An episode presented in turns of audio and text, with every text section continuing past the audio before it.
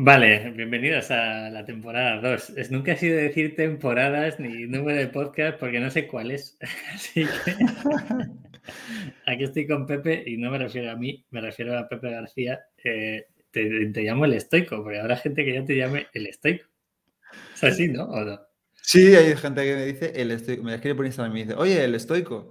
Y digo, joder, es que esto del estoico es porque era el único dominio que había libre, porque busqué estoicismo.com eh, estoico.com, tal. Estaba todo pillado y dije el estoico.com y ahí y hasta hoy. Entonces sí, hay gente que me llama el estoico.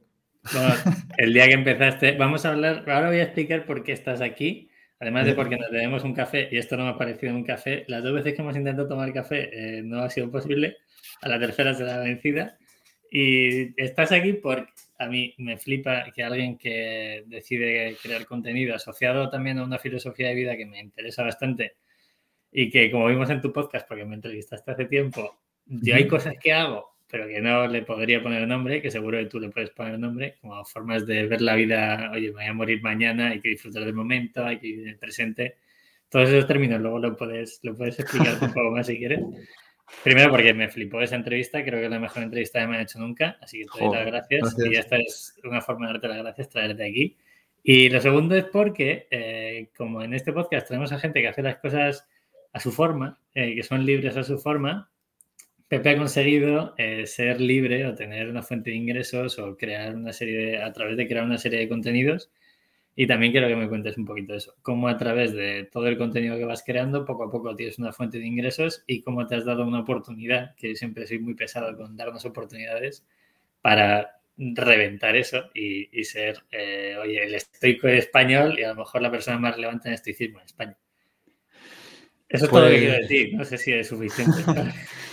Dale, yo te cuento todo lo que quieras. Eh. ¿Cómo estás, Pepe? Yo siempre dejo una pregunta abierta. ¿Cómo estás hoy, tío? ¿Qué, qué, tal estás? Pues la verdad es que muy bien, tío. Eh, muy feliz. Siempre, o sea, es una cosa que me di cuenta que me está pasando más últimamente. Me, estoy siempre sonriendo. Y yo creo que tiene mucho que ver con lo que tú has dicho, ¿no? Con la oportunidad esta que me he dado de... Eh, bueno, estoy con estaría muy de acuerdo conmigo, pero bueno, ser libre, eh, porque al final se supone que la libertad reside en la capacidad de elegir cómo reaccionar a las cosas, pero bueno, ser libre en el sentido de poder eh, organizar un poco mi día y mi tiempo como yo quiero, ¿no? Y no como me dice otra persona. Eh, así que estoy muy feliz, tío. ¿Tú qué tal? Yo muy bien. Yo, yo nací así. O sea, tengo un problema que soy bastante feliz. Hubo una época oscura cuando trabajé en Telefónica y no era tan feliz y como has dicho tú, yo me di cuenta que no era feliz y decidí dejarlo. Así que animo aquí a todo el mundo. No vamos a animar a la gente a que tome decisiones drásticas porque vamos a explicar los procesos. Y eso también quiero que lo expliques, Pepe. Genial. Eh, ¿Cómo empiezas, Pepe? Porque entiendo que empiezas eh, a empaparte de, la teoría, no sé si llamarlo teoría o filosofía de, estoicismo. Sí, una teoría, tiene su teoría, claro, su parte teórica. Em, ¿Cómo, ¿Cómo, empiezas a empaparte por uso personal, por así decirlo. Entiendo que coges un primer libro solo por conocimiento y desarrollo personal.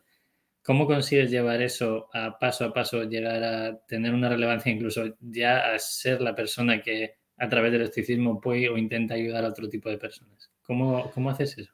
Pues, a ver, a mí siempre me interesa un montón el mundo de, no de la filosofía, pero sí de la psicología. Em, y no sé incluso de decirlo, porque a veces parece que está muy manido esto de la autoayuda, pero pero, un poco, pero práctica y realista. No cierra los ojos, imagina la abundancia y esta llegará a tu vida por arte de magia, ¿no? Sino eh, cúrratelo con dos cojones, pero es posible que llegue algo, es posible que no. Entonces, eh, ese tipo de lecturas me interesaban y em, acabé eh, dando con el estoicismo por YouTube, por un, estas cosas ¿En que qué año, ¿De qué año estamos hablando, Pepe? Estamos hablando de 2017, aproximadamente, 2016, 2017, finales del 16 de 2017 más o menos. No sabría decir el día exacto ahora mismo, porque no, estas cosas en las que tampoco te fijas hasta que luego ya cuando pasa el tiempo, ahora sí lo intento recordar, pero estaba navegando por YouTube, viendo vídeos de Tim Ferris, etcétera, tal, y em, me sale este vídeo que pone algo así como eh, el sistema operativo mental para combatir, combatir la adversidad, o algo así, ¿no? Y yo que estaba pasando una, una, época un poco regular, digo, un sistema operativo mental, ¿esto qué es? ¿no? Yo creía que, digo, a lo mejor me tengo que bajar alguna app o algo, ¿no? Eh, pero como este Tim Ferris tiene esa capacidad de llamar las cosas así tan chulo. Y nada, empecé a ver ese vídeo, empecé a hablar de estoicismo, de filosofía, de tal, de cual. y eh, pues ya el algoritmo te recomienda, ¿no? Eh, pues, si ves esto te puede interesar lo otro, tal. Me gustó mucho el vídeo de Tim Ferris y ya llegué a Ryan Holiday, ¿no? A través de, de, este, de esta recomendación de YouTube. Entonces, bueno, pues ya fue como un paso tras otro. Empecé a ver un vídeo de Ryan Holiday, hablaba de Marco Aurelio, de Seneca, de Episteto. A mí la filosofía nunca me ha interesado. De hecho, en el, instituto estudié historia en vez de filosofía para las actividades, lo elegí. Y ni en la más mínima, o sea, quita la filosofía de aquí, a mí esto no me interesa una mierda, de fuera. hasta que das, exactamente. Hasta que eh, pues ya empecé a leer a Ryan Holiday, empiezas con lo típicos, ¿no? El obstáculo es el camino, el es el enemigo, todos, todos estos libros que él tiene. Eh, y yo siempre me ha gustado probar cosas, ¿no? Y luego también eh, ya tenía un proyecto también de meditación y demás por mi cuenta que no estaba acabando de tirar, no sé qué. Bueno, me pilla un poco dando la vuelta al mundo, que me pillé un año sabático en 2019 con mi mujer para viajar y justo llegando a Australia, pues una noche así tal, digo, Buah, de estas que no puedes dormir, ¿no? Que se te ocurre alguna cosa y ya estás como todo flipado. Y si monto yo una página web y tal y lo empiezo a explicar, porque aquí me mencionaré mucho a los estoicos, ¿no? Pero como dice Seneca, siempre cuando uno enseña, dos aprenden. Entonces dije, si yo me pongo aquí a, a escribir esto y tal, pues igual me entero mejor de quién es cada uno, de qué dice cada uno, en qué época vivió cada uno, qué es exactamente esto, porque, bueno, sí, lo entiendo, pero no acabo de pillarlo muy bien. Y al final, pues cuando intentas explicar cosas, pues refinas mucho más. Cuando publicas algo, ¿no? Lo refinas mucho más y es algo, además también como este campo de filosofía que la gente enseguida está así, a ver en qué te has equivocado, que tú no tienes licenciatura en filosofía y no puedes hablar de esto, ¿no? Em, de hecho, muchos de los posts que tenías los has modificado ahora, ahora que tienes mucho más conocimiento. Exactamente. Yo, estoy en la newsletter metido, o sea, escucho el podcast, etcétera, y te sigo bastante. Más que nada porque me relaja escucharte, eh, además de que hay muchas cosas que pasan por mi mente y, desaparecen, pero hay otras que me mola bastante verlo. Y he visto que algunos de los posts, que posiblemente también por posicionamiento, ¿no? que eso podríamos entrar en ello, ahora les estás mejorando también porque, joder, tú te sigues formando día a día. Sí, sí, sí, no, yo, bueno, de hecho tengo aquí todos los libros, eh, me los voy empollando porque, bueno, pues porque me gusta hacer las cosas bien, ¿no? Y al final, pues una, filosofía que tiene física, lógica y ética, la parte que normalmente te explican es la ética, la parte de haz esto, no, hagas esto, esto es moral, esto no es moral, pero nadie te explica por qué, por qué llegan a estas conclusiones. Entonces, cuando empiezas a entender el por qué, dices, wow, qué interesante cómo viene el mundo esta gente, ¿no? Por eso dicen esto, por eso dicen lo otro. Entonces ya, em, como dice Naval, Naval Ravikant, ¿no? Que dice que él, él, vive para ese momento, ajá, en el que la cabeza te hace clic, ah, ahora lo entiendo. Entonces me está empezando a pasar mucho eso y evidentemente, como tú dices, pues voy mejorando los blogs porque al principio tú lo haces lo mejor que puedes, pero siempre se puede ir mejorando cuando más aprendes. Entonces estoy intentando actualizar y demás. Qué bueno.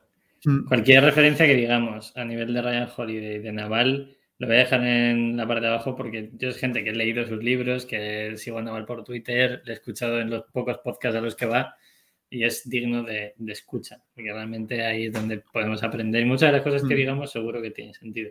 Entonces, Pepe, eh, empiezas en 2016-2017 a consumir contenido, 2019 eh, te lanzas tú a crear ese contenido y en dos años y pico, eh, casi tres, consigues vivir de ello. Sí, más que vivir. Eh, que nadie entienda vivir. Vivir, vale, vamos a ver. Pagar facturas. Eso es, eso es. Sí, pagar facturas.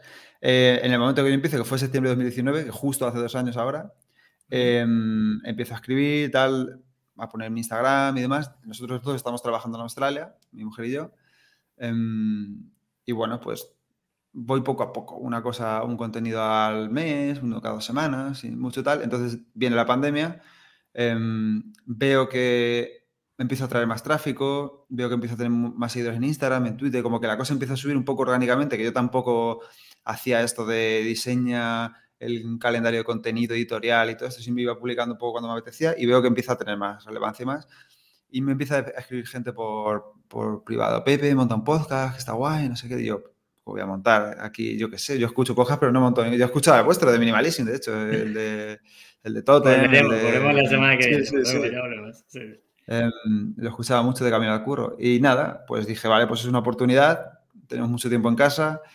Me compro un micrófono. Eh, yo no tenía idea, así que dije, bueno, esto que tengo escrito, lo leo y ya está. Porque tampoco sé cómo se hace un podcast, ¿no? Yo tampoco sabía esto, hicimos mucho.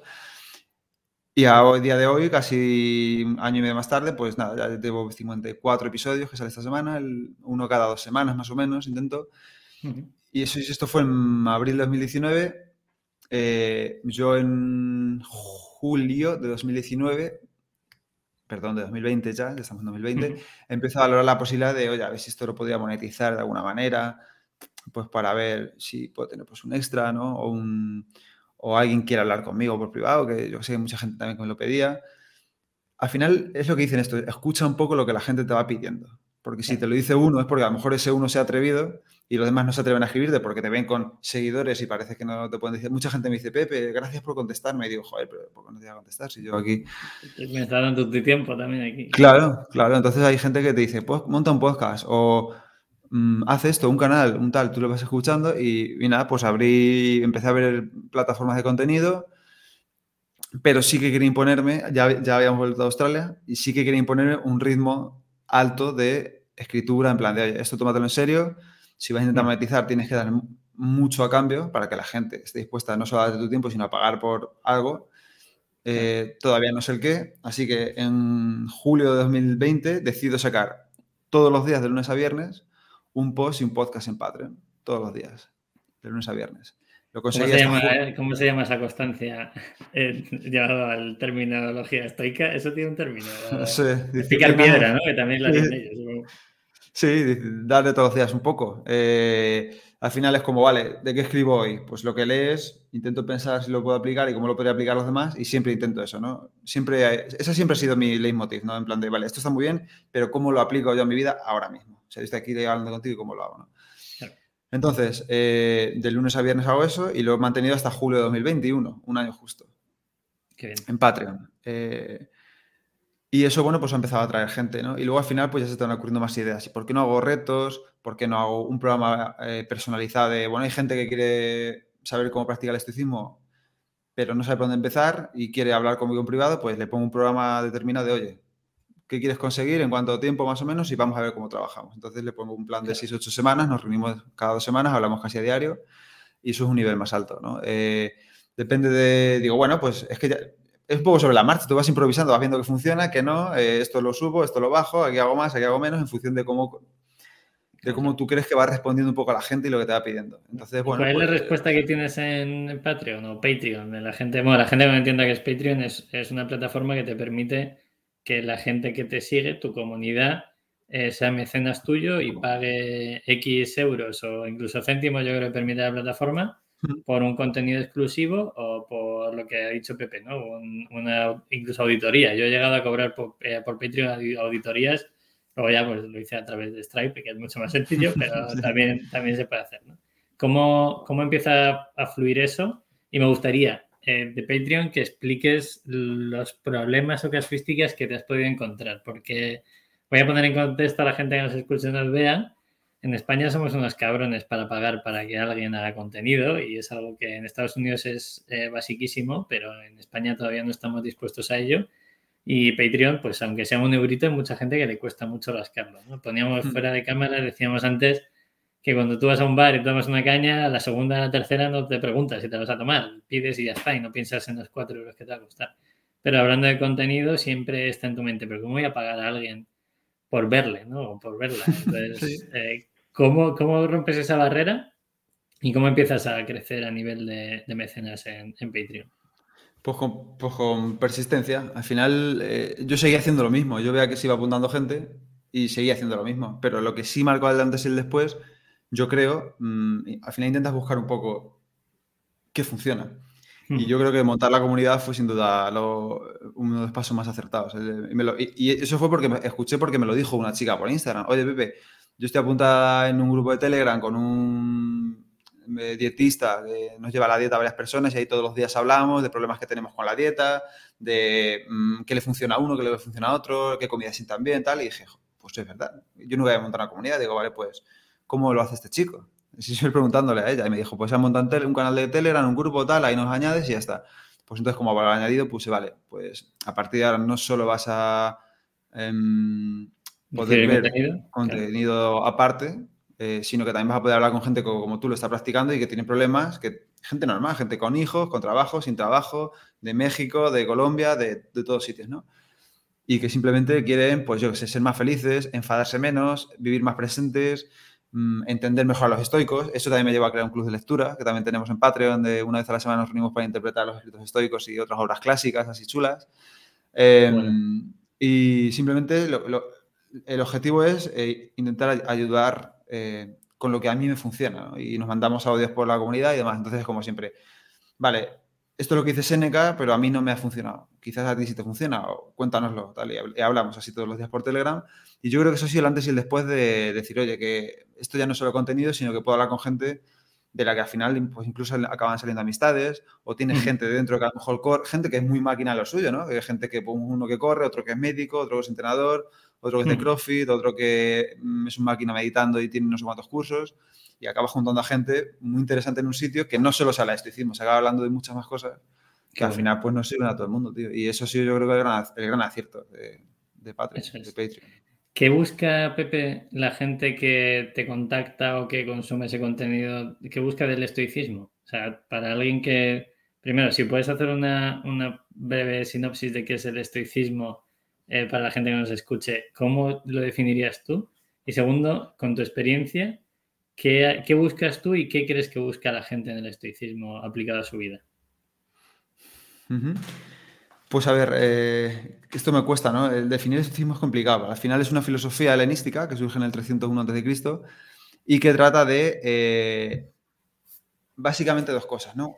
Ser la mejor versión de ti mismo que seas capaz de ser, intentando actuar lo mejor que puedas en cada acción y eh, aprender a, sobrellevar lo que no puedes controlar, la adversidad, las cosas que, que ocurren con la mayor serenidad posible. ¿no?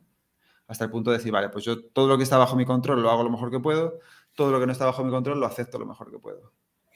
Y ahí entran ya gestión emocional, gestión del tiempo, eh, atención al momento presente, esta, la virtud, esta que es un poco la excelencia, ¿no? El intentar hacer lo mejor que puedas con lo que tengas donde estés.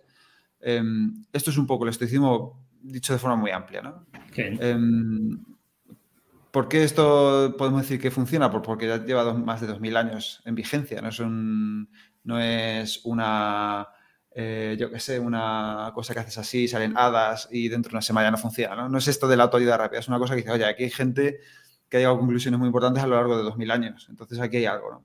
Pues, Y lo que se trata es de rascar ahí a ver qué podemos sacar, ¿no? Y la filosofía, la psicología moderna, las ramas de terapia cognitivo-conductual han sacado muchas técnicas del estoicismo y ellos lo dicen abiertamente, de Pisteto, de Marco Aurelio. Eso por un lado. ¿Qué busca la gente? La gente lo que en general lo que yo veo que busca la gente es, mm, primero, estar más presentes, entrenar su atención, es como me distraigo constantemente con cosas y no sé por qué.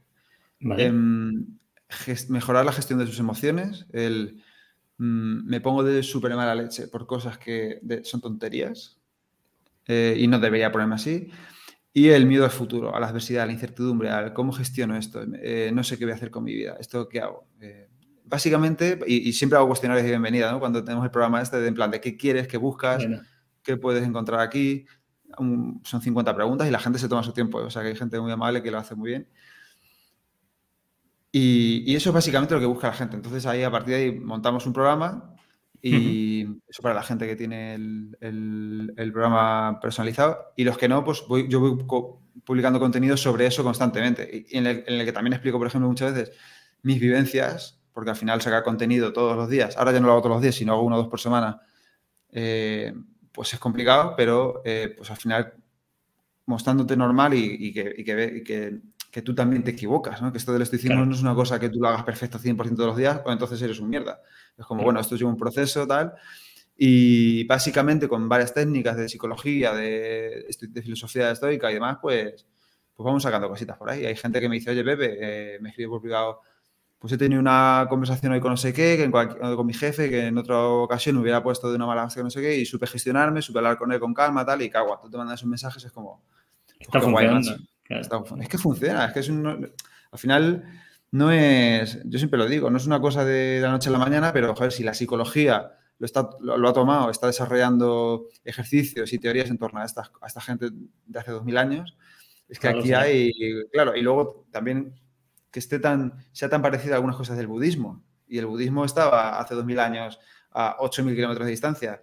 Y gente tan lejana entre sí llega a conclusiones parecidas de felicidad, de armonía, de serenidad, de desapego.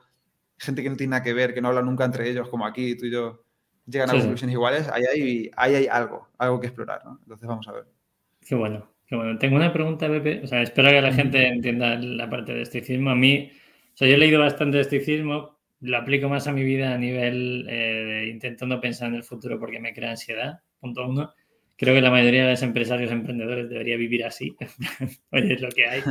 Vamos a ver cómo sale. Y, sí que hay mucha tendencia a lo que decías tú, ¿no? Gente que, que, oye, que monta negocios, que es autónomo y tal, al final el esticismo encaja muy bien en su vida, porque oye, tienes que ir el día a día, tienes que solventar los problemas que te vengan de la mejor forma posible, porque si no te va a terminar reventando. Y hay una duda que siempre he tenido, eh, tú que sabes gestionarlo, o sea, tú que sabes la teoría, ¿tienes alguna incoherencia en tu vida? En plan, oye, sé cómo tendría que actuar, pero aún así no soy capaz de, hay veces que no eres capaz de regularte o no actúas bien, etcétera. ¿Cómo, ¿Cómo analizas eso? Porque no sé si hasta algún punto te puede llegar a pesar, pero, pero claro, tú tienes la teoría. O sea, tú ya has estudiado lo que tienes que estudiar y sabes cuál sería la actuación correcta, ¿no? ¿Cómo lo gestionas? Claro, es que esto, yo lo hablaba en otra entrevista que me han hecho. Eh, esto de hacer lo del estoicismo tiene una cosa muy buena y otra cosa muy mala. La cosa muy buena es que, como yo lo hago todos los días, me lo repito todos los días, al final siempre digo que todos los tweets, todos los posts de Instagram que pongo son como recordatorios un poco para mí, que al final resulta que a la gente le sirven, pues estoy todo el día sometido a esas ideas. Estoy más que sometido expuesto a esas ideas, ¿vale? Entonces, muy guay. Por otro lado es, tengo un perfil de estoicismo, eh, el, síndrome del impostor es mayor, porque cada vez que no hago eso es como, Pepe, o sea, es como un castigo mayor en plan de que tienes esto del estoicismo, ¿cómo no vas a hacer esto? Pero bueno, al final, como lo gestiono es con, recurriendo a los propios estoicos, ¿no? Y Marco Aurelio tiene una frase que dice, eh, no te castigues ni te mosques contigo mismo. Bueno, no dice mosques, eh, pero dice, no te castigues si no eres capaz de actuar siempre conforme a, los restos principios que te has impuesto. Eh, entonces, ¿por qué? Porque si al emperador Marco Aurelio le pasaba eso, ¿no? si él mismo no era capaz de someterse siempre o estar siempre cumpliendo esos principios que él se ponía, somos humanos, nos, nos equivocamos. ¿no? Entonces, simplemente di, vale, em, me he equivocado en esto, intentaré que la próxima vez no me equivoque. Eh, y, lo gestiono así, al final son, los estoicos se gestionaban con máximas, ellos se ponían, se, se aprendían sus propias máximas o, las de los filósofos anteriores y se las recordaban cuando les tocaba. Entonces es como, em, Séneca tiene otro por ahí, ¿no? Porque con Séneca se metía, le pasaba esto, Séneca se, se metían mucho en la época porque el estoicismo que viene de la filosofía cínica, que es cuantas menos cosas tengas, mejor porque no las necesitas, hasta el punto de llegar a vivir una tinaja y ya está, porque no necesitas nada, ¿no? Si tienes una tinaja no necesitas una casa. Seneca era todo lo contrario, era opulencia, él era el hombre más rico del mundo en la época, se supone que se cree que le, le robaba al emperador Nerón para hacerle más rico. Entonces eh, le criticaba mucho y eso es muy criticado a lo largo de la historia, ¿no? Entonces él tiene un extracto que le dicen, eh, vale, ya sé que me decís que bebo vinos que tienen más años que yo, que mi mujer lleva aros más caros que el sueldo que le pago a los esclavos todo el año, que tengo muchos esclavos que no me sé ni su nombre, tal, tal, tal. Pero os voy a decir una cosa, ¿no? Dice, yo no soy sabio ni pretendo serlo, por si a alguien no le queda claro, ¿no? Y él dice, me conformo con ser mejor que los malos y lo único que quiero es podar mis vicios cada día. Entonces, si tú te centras en podar tus vicios cada día, ya está. Si ya eres un poco mejor cada día, eh, como dice Marco Aurelio, si cada día tus acciones son un poco más humanas, ya está. No tienes que ser aquí... Mm, no puede ser una tinaja. Eh, claro, eh, al final esto es un mundo del siglo XXI, pues tenemos internet, redes sociales, historias, y no puede ser siempre perfecto y siempre imperturbable y tal, sino yo me conformo con que desde hace dos años hasta aquí soy mucho mejor en eso. Si de dentro de dos años a hoy soy mucho mejor que hoy, pues oye, pues mejor. Pero voy a ser un genio imperturbable eh, que si me pegan hachazos no me voy a quejar, pues no. Entonces, bueno, intento recurrir a ellos incluso para consolarme cuando no he actuado como yo creo que tenía que haber hecho. Qué importante, porque habrá mucha gente que crea que esto es un cambio drástico y yo lo veo como una evolución. Al final, todos y todas lo que tenemos que hacer es ir creciendo poco a poco. Y esto es una frase que hablaba con un amigo hace poco que me dice, no, pero este chico nos llamaba muy bien, era muy majete. Eh", y digo, tío, conocemos a esta persona, conocemos a la persona de hace 12 años. O sea, ¿qué habrá pasado en su vida hace 12 años? Porque ni el Pepe refiriéndome a ti, ni el Pepe refiriéndome a mí, somos la misma persona que hace 12 años, ¿no? Al final es un aprendizaje continuo y ojalá dentro de dos años vamos a tener esta conversación y ninguno seremos el mismo tampoco. Entonces, creo que lo importante y el aprendizaje que tiene que sacar la gente de lo que acabas de parafrasear es, oye, intenta ser un poquito mejor cada día y crecer hacia donde tú quieres crecer. Eso al final creo que es lo que tenemos que intentar hacer todos y todas, ¿no? Ese sería el punto. Sí, no te cambio ni una coma lo que has dicho. Eh, es simplemente Puedes cambiarlo tratar de... No, pero, pero es verdad lo que has dicho. ¿eh? Al final es como... Y yo se lo noto en mucha gente, ¿no? Que... Y es una cosa muy común que pasa. Es como... Hay gente que me dice, Pepe, yo me quiero levantar a las 4 de la mañana. Y digo yo, ¿para qué? Claro. Y me dice, digo, ¿a qué hora te levantas ahora? Y me dice, a las 8. Y digo, es que no puedes pasar de levantarte a las 8 a las 4 en un día. O sea, es que eso no... Y si lo haces, lo harás dos días y al tercero estarás reventado. Ve poco a poco. Levántate mañana a las 8 menos 10, la semana que viene a menos cuarto, luego hay media y poco a poco irás arrancando, pero no puedes pretender mm, ser estoico en, una semana, que es lo que se ha vendido por ahí muchas veces. ¿no? Entonces, al final, también lo que, nos, lo que nos, a lo que estamos expuestos, ¿no? al cambio rápido, a la receta mágica, al el ABC del estoicismo y en tres días eres Marco Aurelio. Ahí has dicho una frase que te voy a enlazar. Eh, normalmente, o sea, tiene que haber un porqué obviamente. O sea, eh, si esa persona se quiere levantar a las 8 de la mañana o a las 4 de la mañana, que yo no lo recomiendo, no tiene ningún sentido levantarse a las 4 de la mañana. ¿no? Se, se metió una época entre los emprendedores decir, guau, el, club de las 5 de la mañana, yo a las 5 de la mañana estoy dormido. Mira, yo lo siento mucho, no lo rindas ahora. Pero mm. eso eso fuera de coñas. Eh, ¿Crees que todo el mundo debe encontrar su porqué? Porque tú mismo lo has comentado, ¿no? Has dicho, oye, hay que tener un porqué para poder hacer algo, para levantarte por la mañana o para querer cambiar un hábito, para empezar a meditar. ¿Por qué la gente no tiene ese por qué? ¿O por qué no son capaces de tenerlo claro? ¿Cuál es tu opinión? Pues no sé, en realidad, eh, yo creo que mucha gente em, estamos, estamos sometidos a contenido muy inspirador, ¿no? Em, yo creo, en muchos sitios, de gente pues, como Tim Ferriss, Ryan Holiday, que hacen cosas muy guays, ¿no?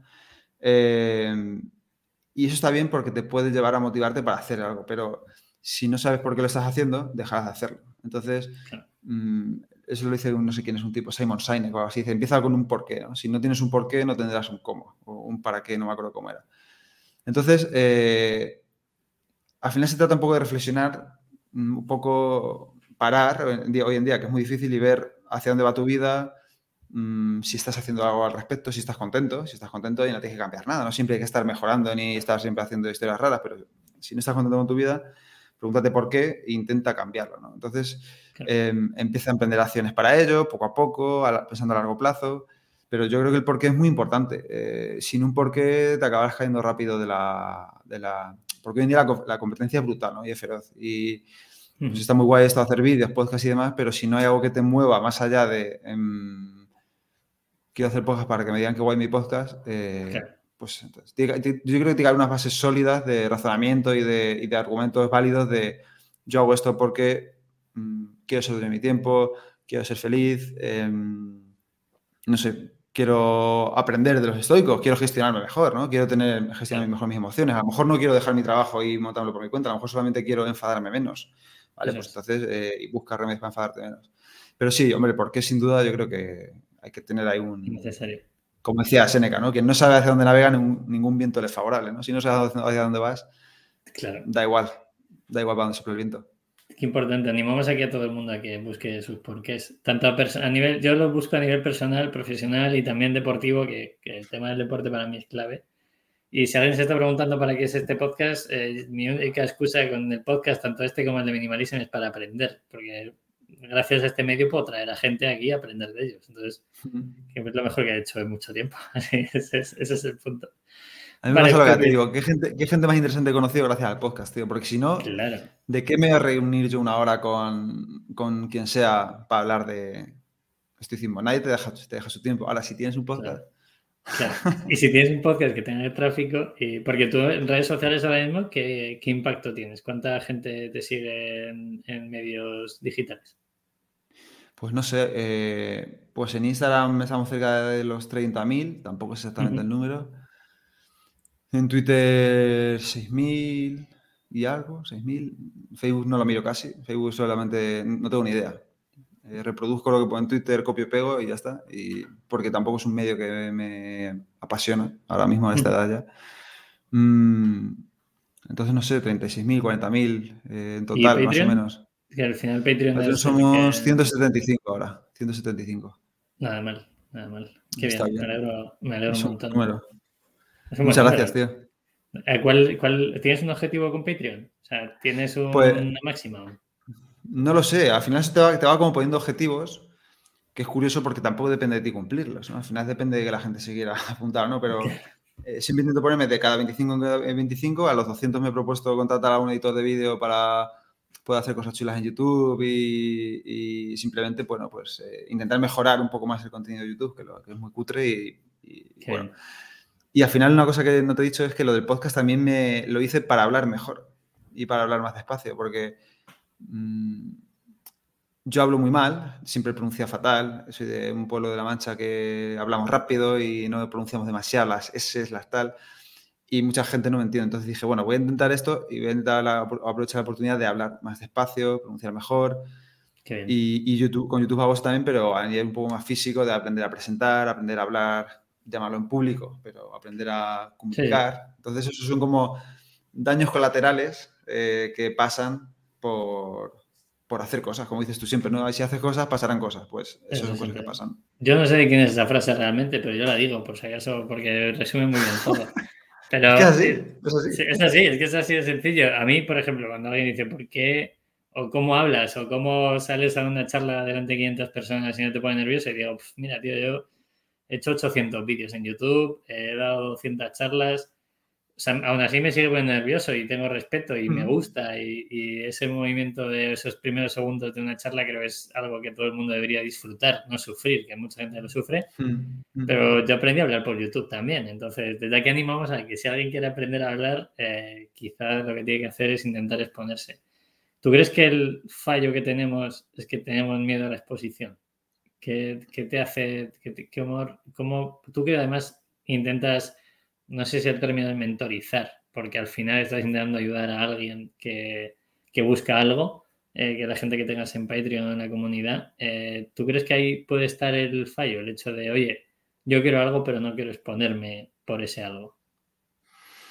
Sí, yo creo que sin duda, ¿no? Y es una cosa que a veces también me pasa, cada vez menos, gracias a la, gracias a la exposición. Es que no hay otra forma, yo creo, de superarlo. No te vas a convencer, lógicamente, de, eh, oye, aquí no pasa nada, porque en realidad no pasa nada. Simplemente tienes que salir y hacerlo y ya está. Y de hecho, una de las cosas que quiero potenciar precisamente para combatir eso es el vídeo, hacer vídeos y salir hablando y grabándome y tal, porque sí que es verdad que cuando tú montas algo sobre lo que no has hablado nunca, yo que sé, imagínate que te gusta hablar de, yo que sé, de uñas, de colores y cómo pintarlas, no sé qué, y la gente no lo sabe, ¿no? a ti te gusta eso.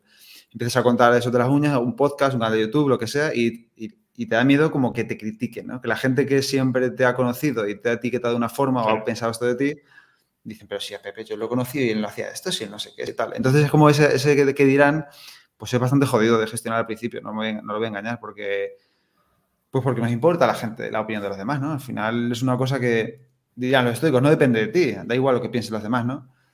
Pero al final sí que nos, sí que nos importa. Entonces, eh, justo esto hablaba en el último podcast, ¿no? Eh, es muy importante aprender a ignorar eso y aprender a validar o dar cierta relevancia a la opinión de la gente que pasa por cosas parecidas a ti, ¿no? En, sentido, ¿en qué sentido digo esto? Si a mí un amigo que nunca ha subido un, un vídeo a YouTube, que nunca se ha expuesto, que tiene su vida cómoda en su caparazón y demás, me dice, joder, Pepe, tus vídeos de YouTube son una mierda, tu canal no me gusta y demás, pues le puedo decir, vale, muy bien, muy bien.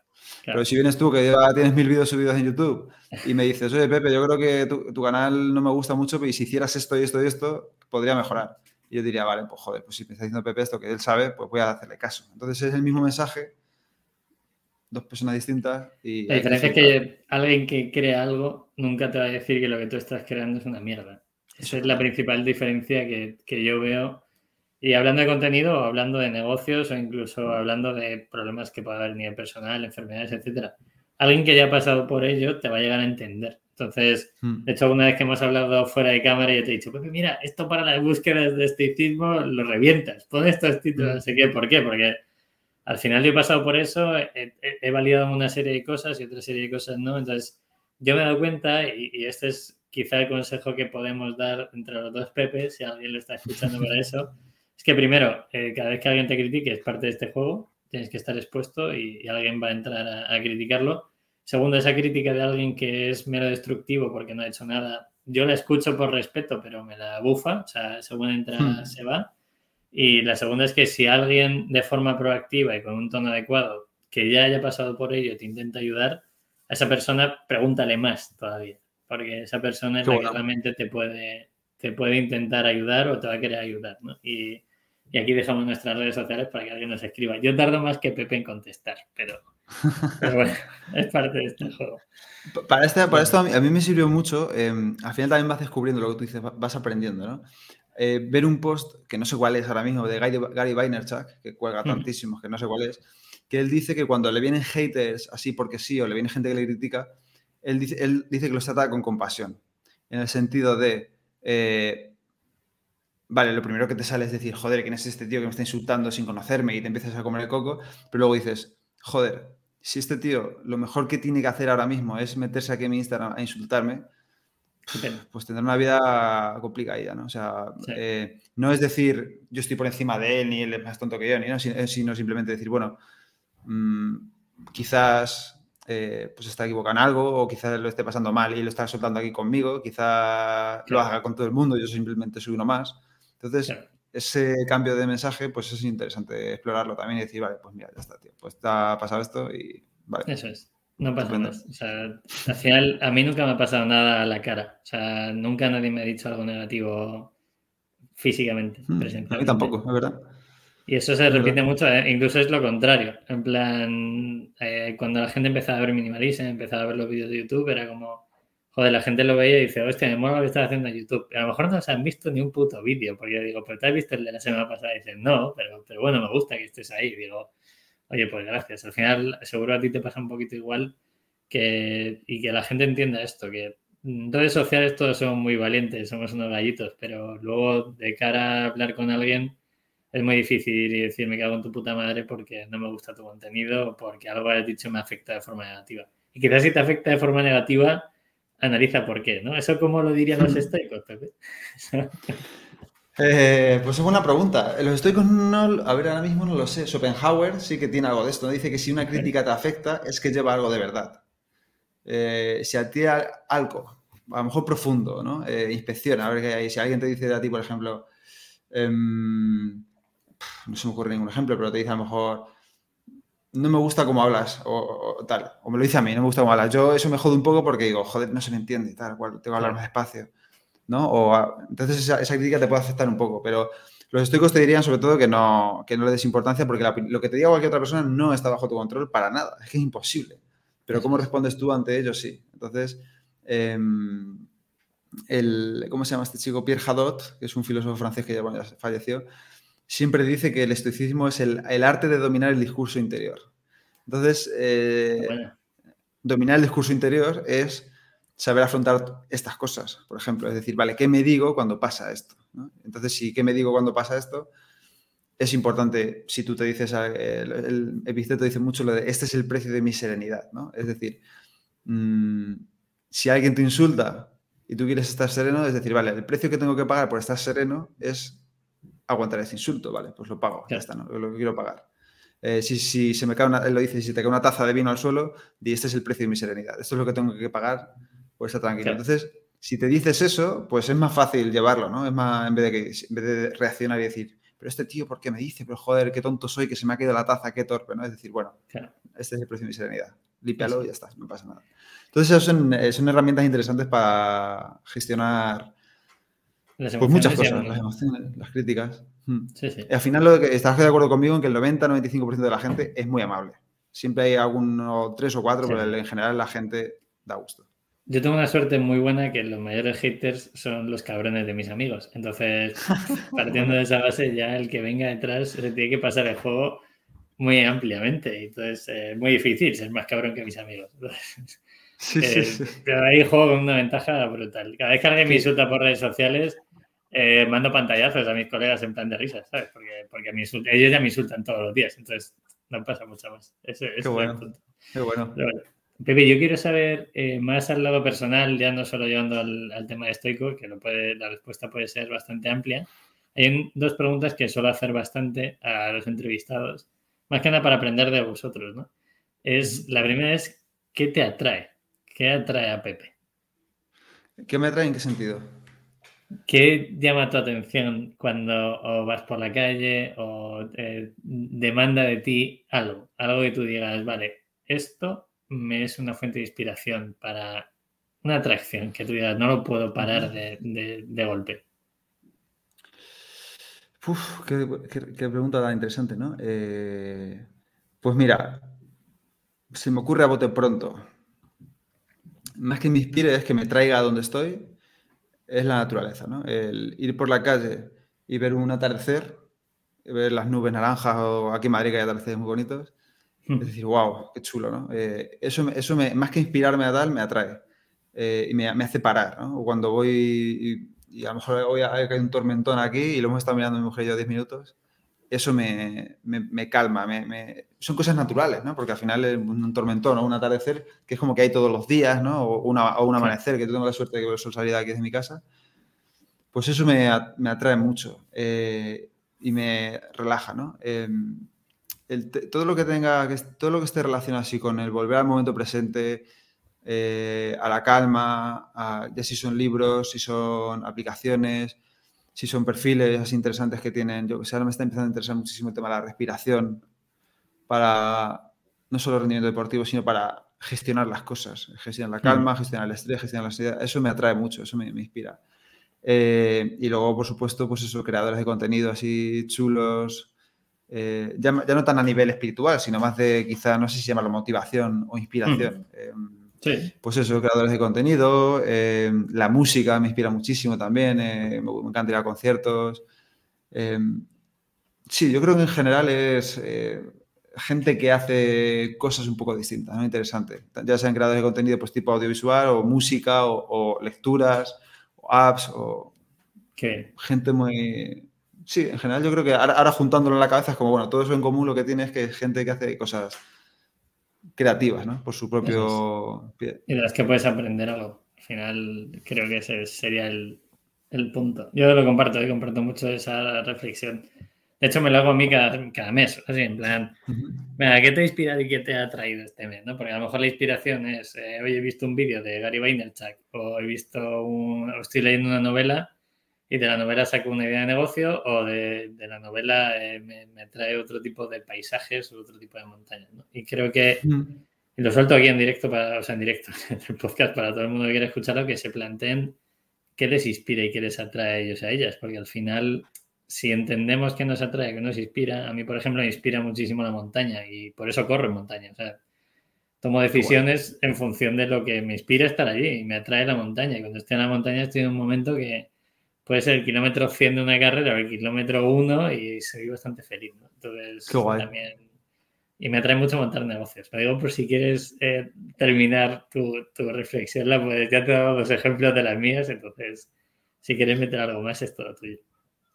Sí, sí, yo siempre he tenido ese nivel de ese punto emprendedor, pero no tanto de crear negocios, eh, sino de crear contenido, de hacer cosas que ayuden a los demás o que inspiren a los demás, ¿no? Como, porque ese al final, eso lo dijo mucho, no sé quién, eh, ay, ¿quién lo dijo? No me acuerdo.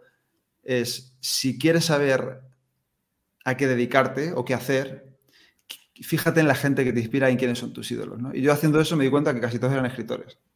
Casi todos eran escritores. Eh, mm, me, encanta eh, me encanta Hemingway, me encanta Ryan Holiday, cómo escribe, me encanta me encantan los estoicos, me encanta, em, me encanta James Clear, me gusta muchísimo cómo, qué capacidad tiene para poner, pum, información súper potente en muy pocos sitios. Me gusta Saint Parris. Gente que, que explica cómo ve el mundo y cómo lo podemos ayudar, cómo nos puede ayudar a verlo mejor, esa gente me inspira y eso es lo que, lo que yo quiero hacer. Y lo que creo que se me da bien también, porque al final... Eh, bueno, enlazando con eso, dinos qué, qué, vas a escribir, porque yo tengo, yo tengo información. en un libro, ¿no? ¿Se puede decir ya o no se puede decir? yo creo que ya se puede decir. Eh, viene un libro, viene un libro. A ver, es que lo has dicho, me inspira a escribir, me inspira a crear, pues Pepe, promoción, tío, se disfrútalo. Sí, sí, viene un libro, viene un libro, eh, lo entrego ahora, eh, vendrá en teoría para Navidades, Año Nuevo. y bueno, es un sueño. esto de un sueño hecho realidad, esto sí que es un sueño hecho realidad. a veces lo lo, decimos demasiado fácilmente, esto es un hecho de realidad, pero de verdad que esto sí que... Eh, entonces, bueno, eh, me contactó una editorial en marzo eh, que quería escribir y yo, pues, bueno, no, lo voy a creer. Es como, joder, esto de escribir...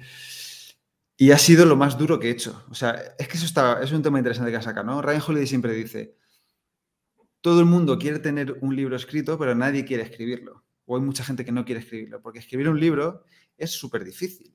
Súper difícil y hasta el punto de que me he planteado muchas veces durante el proceso. Esto es lo que yo quiero hacer, de verdad, que esto es muy jodido. O sea, porque al final es como, coges una idea de aquí, una allí, ves, tengo todo esto lleno de las flashcards estas que me hago con ideas, las voy pegando aquí y vas creando tu propio proceso, ¿no? Eh, que también es muy inspirador y que ahora ya digo, vale, ahora ya que he entregado este, me voy a poner a escribir el siguiente, ¿no? Para obligarme. Pero, pero ha sido de lo más difícil que he hecho lo que me ha llevado a aprender que aunque sea de alguna forma, no sé si llamarlo tu pasión o tu camino o lo que te gustaría hacer, no significa que sea fácil o que no te vaya a costar trabajo o que siempre vayas a estar en flow y aquí todo esto va solo, ¿no? Aquí yo me levanto súper happy, medito, trabajo ocho horas del tirón y soy feliz en la cama, ¿no? Esto hay ideas muy jodidas, como te voy a contar a ti, muy jodidos en que las cosas no salen, que te sientes un fraude, que, mm. tío, esto no es así, Pepe de lo mejor. Bueno, no sé, al final es difícil, pero bueno, si eres capaz de mm, masterizar, ¿no? Como se dice con lo que he dicho antes? Eh, el arte de dominar. Si dominas tu diálogo interior, si trabajas en mm. eso, pues poco a poco lo irás llevando mejor. Y, joder, eh, eso es muy guay, tío. Bueno, pues lo compraremos. No sé cuándo saldrá, el, o sea, si sale en diciembre, luego lo, pondré en, los links de abajo a posteriori, porque el podcast saldrá muchísimo antes. Eh, y hay una cosa, Pepe, que siempre he pensado de ti, es eh, quería saber cuántas horas le dedicas a formarte. y formarte eh, me vale leer también, ¿vale? O sea, todo lo que aquello que tú creas que, es formación para tu trabajo, porque al final es un trabajo, como me has dicho, ¿cuántas horas le dedicas? Pues no sabría decirte, formarme eh, es que al final casi todo lo que leo me ayuda a algo. Eh, bien sea, bueno, esto lo transformo en Patreon, esto lo transformo para el podcast, esto lo transformo para, esto puedo decirlo de otra manera. Entonces te diría que casi todo el día, no sé, eh, no es una cosa de... Eh, siempre que leo, ahora, ahora ya lo hago y, eso no me impide disfrutarlo, pero ya, siempre leo con un bol y, con, ahí lo tengo, con pegatinas para ponerlo en el, en el libro, porque ahora ya me empiezo a ver como que eso no puede servirme solo a mí, sino que me puede servir para contarlo o para escribir esta historia que me ha gustado tanto para otras personas, para mi próximo libro, para, para un Patreon, para tal. Entonces, no, no sabía decirte cuántas. yo creo que ni lo miro tampoco. Al final es bueno, me levanto, y cuando me acuesto leo un poco también y hay días que leo y digo, ah, pues mira, esto me sirve. Pues eso es formación o, tal. Pues, todo el día. Voy a hacer una recomendación, Pepe, eh, que a mí me flipa, que lo he descubierto hace poco por una persona cercana que tengo en, mi casa. Eh, yo era totalmente escéptico de, pintar en los libros, porque mm. siempre luego los termino regalando. Y desde hace un tiempo, eh, de hecho, hay, has dicho la palabra flow, eh, que es fluir, y yo hay un libro que se llama Flow, que he recomendado varias veces en podcast, en vídeos, que a mí me gusta bastante. Desde ese libro empecé a, subrayar y a pintar cosas y, animo a todo el mundo a que ya que se gasta 20 euros en un libro, que lo reviente, porque como bien ha dicho Pepe, puede valer, quizá ya no para otros, en el caso de, oye, en el caso de Pepe o en mi caso a lo mejor podemos utilizar para otras cosas, pero sí para esa gente que lo lea y puede volver en un momento dado. Y hay una cosa preciosa que es dejar un libro a alguien que tú ya has subrayado. O sea, para mí no hay nada más bonito que eso porque te das cuenta de cómo piensa la cabeza de esa persona y que animo a todo el mundo a que lo haga. Sobre todo si alguien me está escuchando en mi entorno, por favor, dejadme vuestros libros pintados. Qué guay. es verdad, es verdad. Es verdad eso de que, coges un libro y, parece que lo tienes que dejar intacto. ¿no? sé de dónde viene eso también, esa, no sé si es por, lo por el colegio, ¿no? que a lo mejor lo tenía que usar a otro, otro niño, yo que sí, no tienes que tocar el libro, pero, pero sí, sí, yo ahora ya los, los reviento, les doblo hojas, los pinto, les pongo posits. Y, y me sigue dando cierta pena, ¿eh? no, sé por qué, pero al final es como digo, bueno, es que esto es mi herramienta, esto es mi tal, y tú a un mecánico no le pides el, la, esta súper limpia y brillante, ¿no? Se la, la pides con, ¿no? Entonces es un poco así, yo, hay que usarlo, hay que usarlo, tío. Qué bueno. Eh, vamos a ir terminando, Pepe, y, tengo una pregunta que es ¿qué sientes tú cuando ayudas a gente? Has comentado casi de pasada el mensaje de, oye, eh, eh, una persona que está en Patreon, está en, la, en tu comunidad, te dice, oye, he tenido una conversación con mi jefe donde en otro momento a lo mejor me habría causado un estrés de la hostia durante dos o tres días. Eh, ¿Qué sientes cuando alguien te escribe eso? ¿Crees que es tu realización final? Pues no sabría decirte si final, ¿no? y te digo esto que es porque todavía no soy padre. Y no sé si eso cuando te lo diga un hijo o cuando veas a tu hijo hacer ciertas cosas, pero de momento es de lo más satisfactorio que he visto, que he hecho nunca. Eh, y me refiero a satisfacción pura, ¿no? Porque al final, cuando trabajas eh, en una, vamos a llamarlo una empresa o en otro sitio que no es un poco el tuyo, pues evidentemente quieres hacerlo bien y, y sí te da una satisfacción cuando el cliente te dice que qué bien lo has hecho y qué tal. Pero cuando alguien te dice eh, que a lo mejor gracias a lo que tú le has dicho, ha llevado mejor la muerte de su hermano, no sé qué, es como, joder, sientes también mucha responsabilidad. No voy a negar que me da un poco de vértigo a veces y, en plan de, tío, tengo mucho cuidado con lo que dices, porque ayuda a mucha gente, pero a lo mejor hay alguien que lo interpreta mal y, le y se hace algo malo o pasa algo malo por lo que tú has dicho porque no lo ha interpretado bien. Entonces es un sentimiento de satisfacción muy bonito y, de, verdad que es de lo más realizatorio, no sé cómo se dice, que he hecho. ¿Realizadores o sí, sí. Se entiende, realizadores. Eso. Pero también conlleva un sentimiento este de responsabilidad de qué guay, pero mantén los pies en el suelo y sigue haciéndolo así, no te flipes mucho porque a, lo mejor hay gente que no lo interpreta así y, se, y, le puede venir mal. Entonces... Eh, pero según los estoicos no sería tu responsabilidad tampoco, ¿no? Eso para nada, para nada sería mi responsabilidad. No sería mi responsabilidad porque yo no puedo controlar lo que esa persona haga. Yo solo controlo el mensaje, entonces lo que hago es, vale, controlo, intenta controlar el mensaje lo más que puedas. Eh, claro. Yo, sabes muy bien todo, ¿eh? Te veo que lo controlas en la dicotomía. Pero te voy a decir de dónde me viene esa frase. Yo escuché a Leiva una vez decir, Leiva el, el músico de, de Antigua Pareja y me flipa pareja, y escuché a Leiva una vez decir que él era dueño de la canción hasta que la canción se publicaba, que luego cada uno interpretaba lo que pasaba. Y, y a mí esto me causaba un poco de estrés, que era, eh, yo creaba contenido, escribía y a lo mejor escribía una escena de sexo que había en mi cabeza y había unos tíos de la hostia, porque claro, lo publicaba en Instagram y alguien diciéndome, pero no hables de mí o no sé qué. yo, pero a ver, esto es mi cabeza, que si tú supieras lo que tengo en mi puta cabeza, lo mismo ni me respondías al Instagram o al WhatsApp, ¿no? qué bueno eso de Leiva, no me lo sabía, qué bueno. No tengo ni idea de dónde salió, pero me, gustó mucho la frase de, oye, yo soy dueño hasta que lo lanzo y una vez que lo lanzo es muy estoico, realmente. O sea, es, al final es tu responsabilidad ya hasta donde hasta donde llega tu responsabilidad. A partir de ahí, si el mensaje se malinterpreta o no eres dueño de las palabras que uno diga, pues eso, ya todos sabemos más o menos las frases. Tengo una última pregunta, Pepe, para, ti.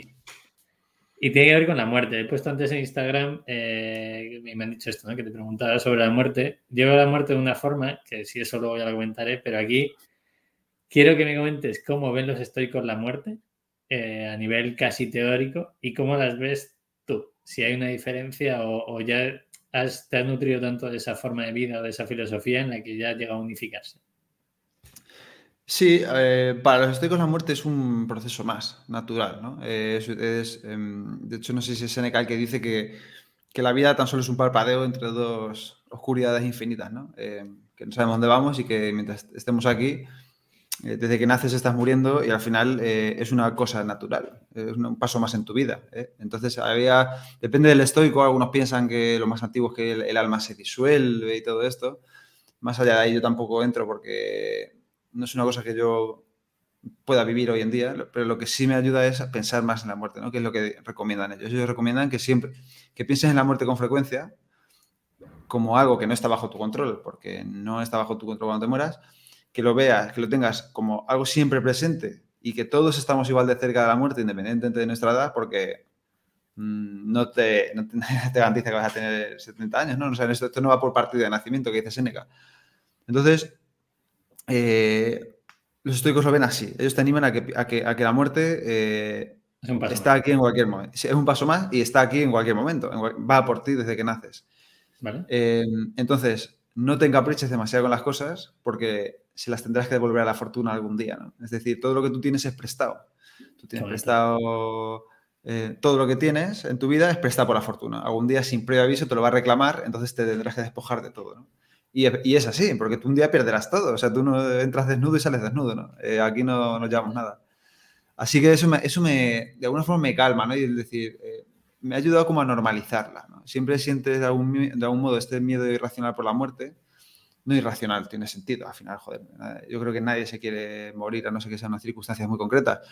Pero sí que me ha ayudado a poner en perspectiva más eh, la, vida y valorar las cosas que tengo. Em, en, el sentido de, tú cuando naces y eres, tienes 18 años, 20 años, tal, tú piensas que te vas a morir a los 80 de viejo, y, pero conforme vas creciendo y vas viendo cosas, gente que da todo alrededor que puede tener cáncer o gente que se muere antes de tiempo, un accidente, empiezas a decir, joder, eh, que esto no... Entonces, ya me... mí también, esto va a llegar. Me expongo ya me expongo voluntariamente a la idea de muerte, hago ejercicios, hago visualizaciones imaginándome a mí mismo muerto, imaginando a la gente que quiero muerta. Eh, se lo digo a mi mujer muchas veces cuando nos vamos a dormir en plan de, oye, despídete de mí, da un beso que como no me levante me dice, pero no me digas eso, tal. Digo, bueno, es que puede pasar, ¿no? dame un beso en condiciones o despídete de mí en condiciones esta noche, que a lo mejor mañana uno de los dos. Eso lo decía Pisteto. Recuerda que tu hijo es inmortal cuando lo beses por las noches. ¿no? Yo, sin que valga de precedente, lo hago para, para, para intentar follar. claro, dame un beso por si acaso mañana. Imagínate que mañana no pasa. No. Sí. no es broma, no es broma, ¿vale? El que haya llegado hasta el final del podcast se lleva un regalito. Sí, sí. Vale. Asociado a la muerte, Pepe, te quiero hacer la última pregunta, ya prometo que es. Esta me hizo de otro día un amigo y me flipó. Si pudieras elegir saber cuándo te vas a morir o cómo te vas a morir, ¿cuál elegirías? Hmm. Puedes darnos teoría estoica, si quieres, y capearlo, pero si no, no, estaba pensando en Charlie Munger, ¿no? Que él tiene una frase que dice que él le gustaría saber cómo se va a morir para no ir allí nunca, ¿no? Eh, entonces, ¿cuándo y cómo? ¿O cómo? Eh, claro, casi preferiría saber el... Eh, casi preferiría saber cómo, yo creo, más que el cuándo. Sí. Mm, de alguna manera sí, yo creo, porque estoy pensando, a mí, mi cabeza me está pensando, si te vas a morir ahogado en el mar, pues no vas al mar nunca. Entonces igual te mueres de otra forma. Pero a lo mejor es una bañera, yo que sé, a lo mejor en tu cabeza estás pensando que es el mar. Pero prefería... Buah, no sé. Es que ahora que lo estoy pensando, digo, si ya sabes cómo, igual estás... Y es una muerte muy jodida, igual estás toda tu vida atormentado pensando que la mierda de muerte te espera. O te estás privando de algo que te flipe, ¿no? El ejemplo que has puesto es en el mar. Y a mí me gusta hacer surf y, o hacer submarinismo. Te lo dejo, no, no, respondas. Buah, te lo dejo te lo dejo para, te lo dejo para tu podcast o para, para Patreon. Si se lo quieres plantear a la comunidad, yo estaría agradecidísimo en plan, oye chicos, he pensado esto, a ver qué, a ver qué te dicen. Estaría muy pues lo voy a hacer, Lo voy a hacer, lo voy a hacer y te lo voy a decir porque, porque me parece una, una de las mejores preguntas que, que he visto nunca. ¿eh? Eh, no, no, no, sé. yo, no, o sea, yo no tengo la respuesta. Eh, o sea, tengo una respuesta que no es válida según la hipótesis que te he planteado, porque tienes que elegir una de las dos, pero, pero no tengo la respuesta tampoco. Entonces, mm. eh, ya pues la soltamos para la gente. Si quieren que lo dejen en los comentarios del podcast o de YouTube, o que nos escriban y nos pegamos unas risas todos a ver qué, qué, qué espera saber cada uno. Qué bueno, tío, qué bueno, qué buena pregunta. Pues, eh, pues con esto si quieres cerramos, Pepe. Yo he estado muy tranquilo. Yo también. No sé si quieres decir algo más. Voy a dejar todas tus redes sociales en, la parte de abajo. Gracias. En cuanto esté el libro, pondré el enlace al libro también. Eh, ¿dónde, ¿dónde, se va a poder comprar? ¿Te han dicho algo de la editorial ya? Eh, yo creo que en todos sitios. librerías todas, ¿no? FNAC, Corte Inglés, Casa del Libro, en todos sitios. Eh, imagino que en Amazon, por supuesto, también, eh, en formato digital y, físico.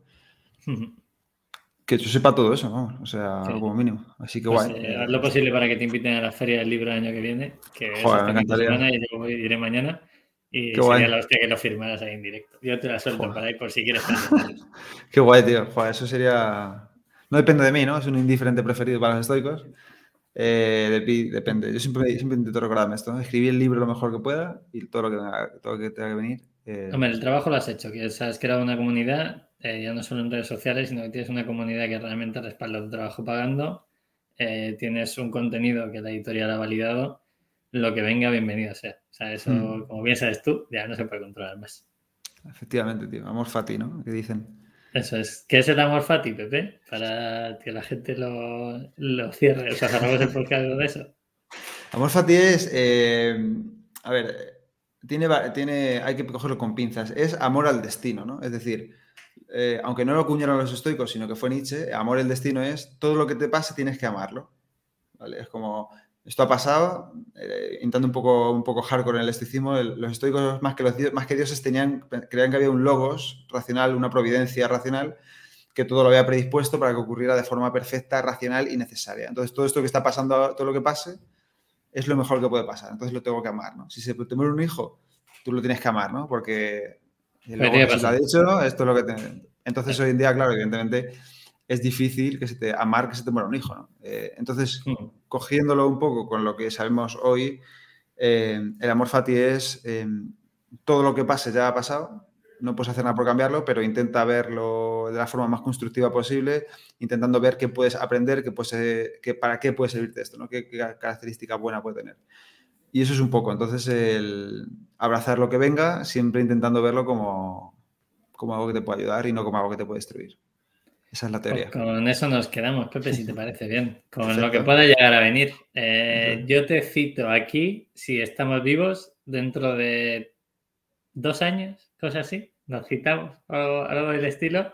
Genial. Porque será buena señal que yo espero seguir con el podcast porque me flipa y, estaré expectante de ver dónde llegas. Que eso creo que, no es más que el inicio de todo lo que te viene. yo, también os sigo mucho a vosotros, tío, Minimalism, eh, desde el principio.